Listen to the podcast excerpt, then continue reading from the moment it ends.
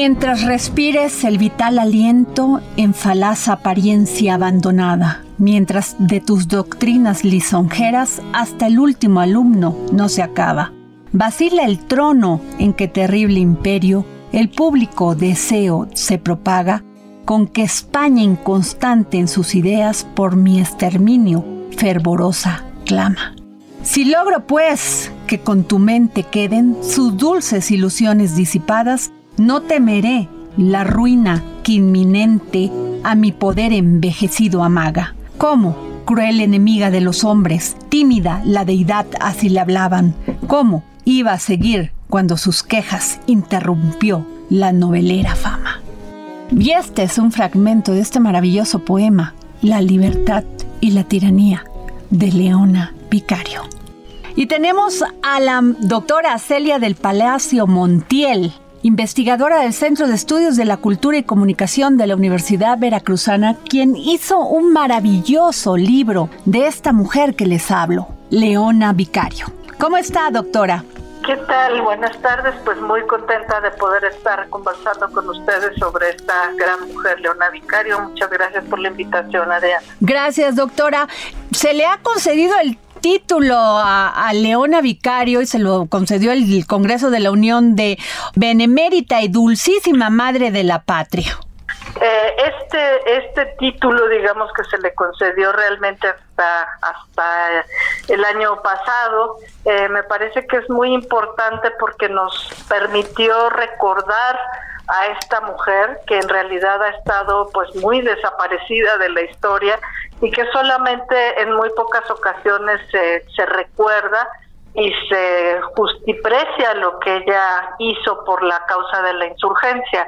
Eh, esto, estas palabras en realidad están, eh, se las dedicó una persona que hizo su necrología cuando ella murió en 1842. Eh, y pues quedó ahí, parecería como que si hubiera sido algo oficial, pero en realidad fue oficial hasta hasta que el Congreso de la Unión pudo eh, establecer pues este este nombramiento y además consagrar el año eh, del 2020 a, a Leona Vicario. ¿Por qué se tardó eh, tanto en reconocerle a Leona Vicario su participación y su apoyo a la independencia de México?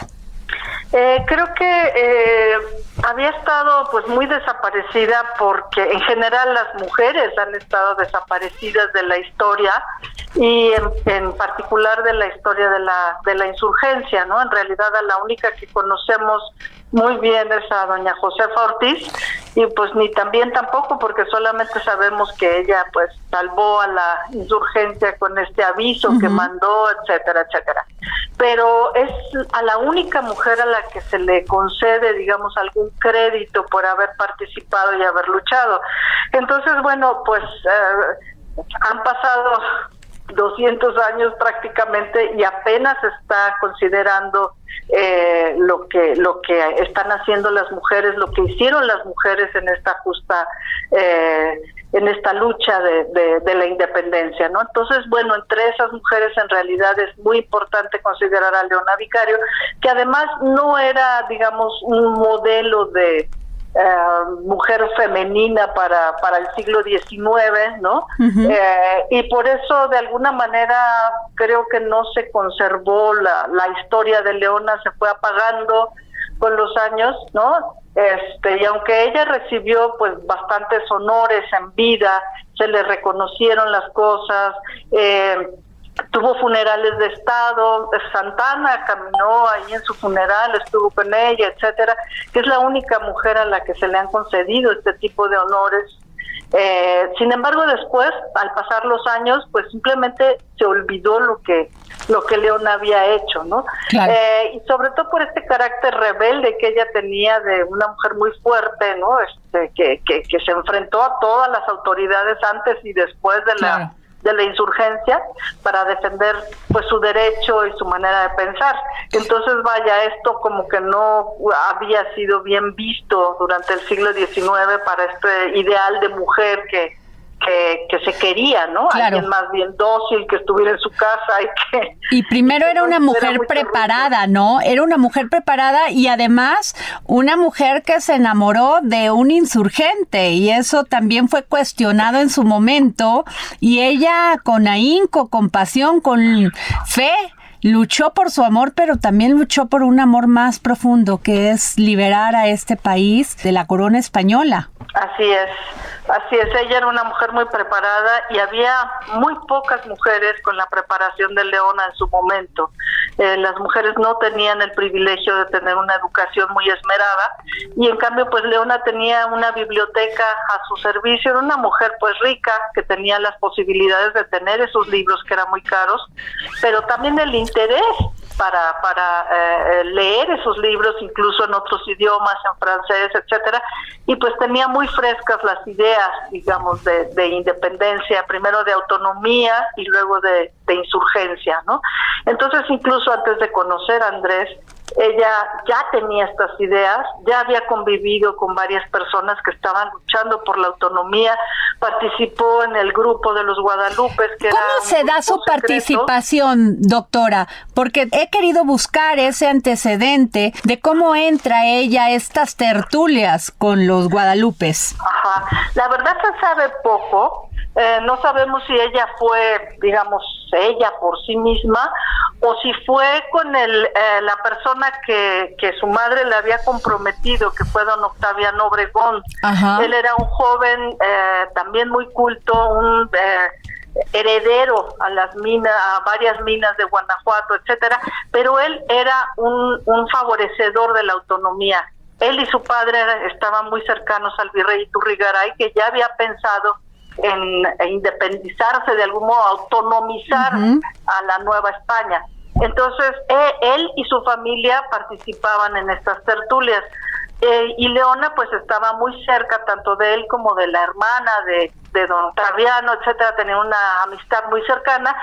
Y vaya, mi teoría, mi hipótesis es que fue por ahí donde ella empezó a participar con los Guadalupes pero no se sabe eh, cómo fue exactamente o si alguien más la invitó, pues había muchas damas de eh, refinadas, digamos, de, clase social alta, eh, que también estaban participando ahí y pues mm, creo que no no sería difícil que hubiera sido invitada por por ella misma, digamos. Y ahí conoció a, a Miguel Hidalgo, a José María Morelos y Pavón.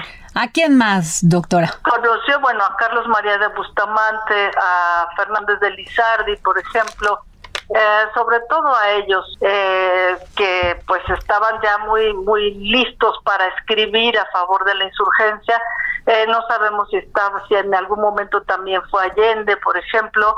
Y a las personas que habían estado conspirando no nada más en Querétaro sino también en Morelia antes no y cuando pues fracasó este movimiento de autonomía y el virrey fue eh, encarcelado, eh, creo que fue un golpe bastante fuerte también para, para Leona, que, se, que siguió participando ahí de manera pues secreta con estos con estos grupos y apoyando a, a toda la a todos los otros grupos que se estaban formando fuera de la Ciudad de México. Ahora ella eh, en esta este lucha por la independencia, pues tuvo que trasladarse a muchos lugares huyendo con Andrés Quintana Roo y tenemos un dato de que una de sus hijas pudo haber nacido en una cueva. ¿Qué tan cierto es? Bueno, pues eh, que haya nacido realmente en la cueva sí se ha puesto últimamente en duda. Lo que sí, de ninguna manera, de, no se puede dudar es que eh, sí nació en condiciones muy precarias, digamos, a lo mejor hasta en el despoblado, eh, no muy lejos de la cueva, digamos. Este, finalmente fue bautizada en uno de los pueblos del Estado de México, eso sí es verdad. El, eh, parece ser que, bueno, ahí está, no han, no han encontrado, creo que ya encontraron el acta de bautismo de ese pueblo pero eso no quiere decir que haya nacido propiamente en el pueblo, ¿no? Parece que la llevaron hasta ahí para ser bautizada, etcétera. Y bueno, sí, anduvo ella por, por muchos lugares durante varios años, son muchos años, ¿eh? Desde que llegó, desde que salió de la Ciudad de México, llegó a Oaxaca, de ahí se fue a Chilpancingo, vaya, no sabemos ni siquiera con exactitud dónde estuvo, estuvo en muchos otros lugares, en Tierra Caliente de Guerrero, eh, Michoacán con el Congreso de Apatzingán, ahí se casó con Andrés, parece ser que fue en la hacienda de Tiripetío ahí en Michoacán. Y posteriormente pues siguió con, con esta guerra de guerrillas eh, una vez que Morelos había sido ah, fusilado pues los insurgentes parecían haber ya fracasado en su intento y pues andaban ahí solamente pues a salto de mapa entre las montañas y pues ella andaba ahí. No sabemos exactamente qué fue lo que hizo, y pues sabemos nada más que su hija nació ahí en, en, condiciones pues muy precarias, digámoslo así, si no fue en la cueva directamente, debe haber sido de cualquier manera pues en el descampado o en un lugar pues precario, ¿no? Doctora Celia del Palacio Montiel, cuando escribe usted este libro maravilloso, Leona Vicario, ¿qué le dice a usted de estas mujeres? No solamente como ella, que participó apoyando, dando dinero, apoyando con propuestas, con pensamiento, con escritos, como el poema que escribió que es maravilloso sobre la libertad y la tiranía, sino también estas mujeres que no son visibles, que ayudaron a sus esposos, que se fueron a la lucha. ¿Qué le dice a usted? Pues me dice eh, que no conocemos realmente nada de o muy pocas cosas de lo que las mujeres hicieron en, en el pasado y que tenemos esta idea muy equivocada de que las mujeres se quedaron en su casa y que no hicieron nada o que fueron incapaces o que ni siquiera son dignas de que se les mencione, ¿no? Entonces, eh, eh, la, averiguar en la historia de Leona y de otras mujeres de la insurgencia como fue lo que hice para para el libro Adictas a la Insurgencia, pues me dio un panorama mucho más amplio de todas las posibilidades que tuvieron las mujeres, a pesar de estar en un círculo pues muy cerrado, con una cultura que no les permitía desarrollarse completamente. Hubo muchas mujeres que se saltaron todas las limitaciones que les puso la sociedad de la época para, para poder luchar por las ideas que ellas que ellas consideraban lo más justo. Y pues se sabe porque las investigadoras ya han estado eh, pues escribiendo al respecto, las historiadoras, estas mujeres sí tenían una conciencia política propia, que no solamente eran pues acompañantes de, los hombres o de sus maridos, etcétera, sino que ellas sabían por qué estaban luchando, ¿no? Por qué estaban ahí. Claro. Y esto es muy importante. Pues doctora eh, Celia del Palacio Montiel, yo le agradezco muchísimo que nos haya tomado usted la llamada para el dedo en la llaga y conocer más de esta mujer impresionante, inteligente, que dio todo por la lucha de la independencia en México, Leona Vicario. Pues muchísimas gracias por la oportunidad de hablar sobre, sobre esta gran mujer. gracias.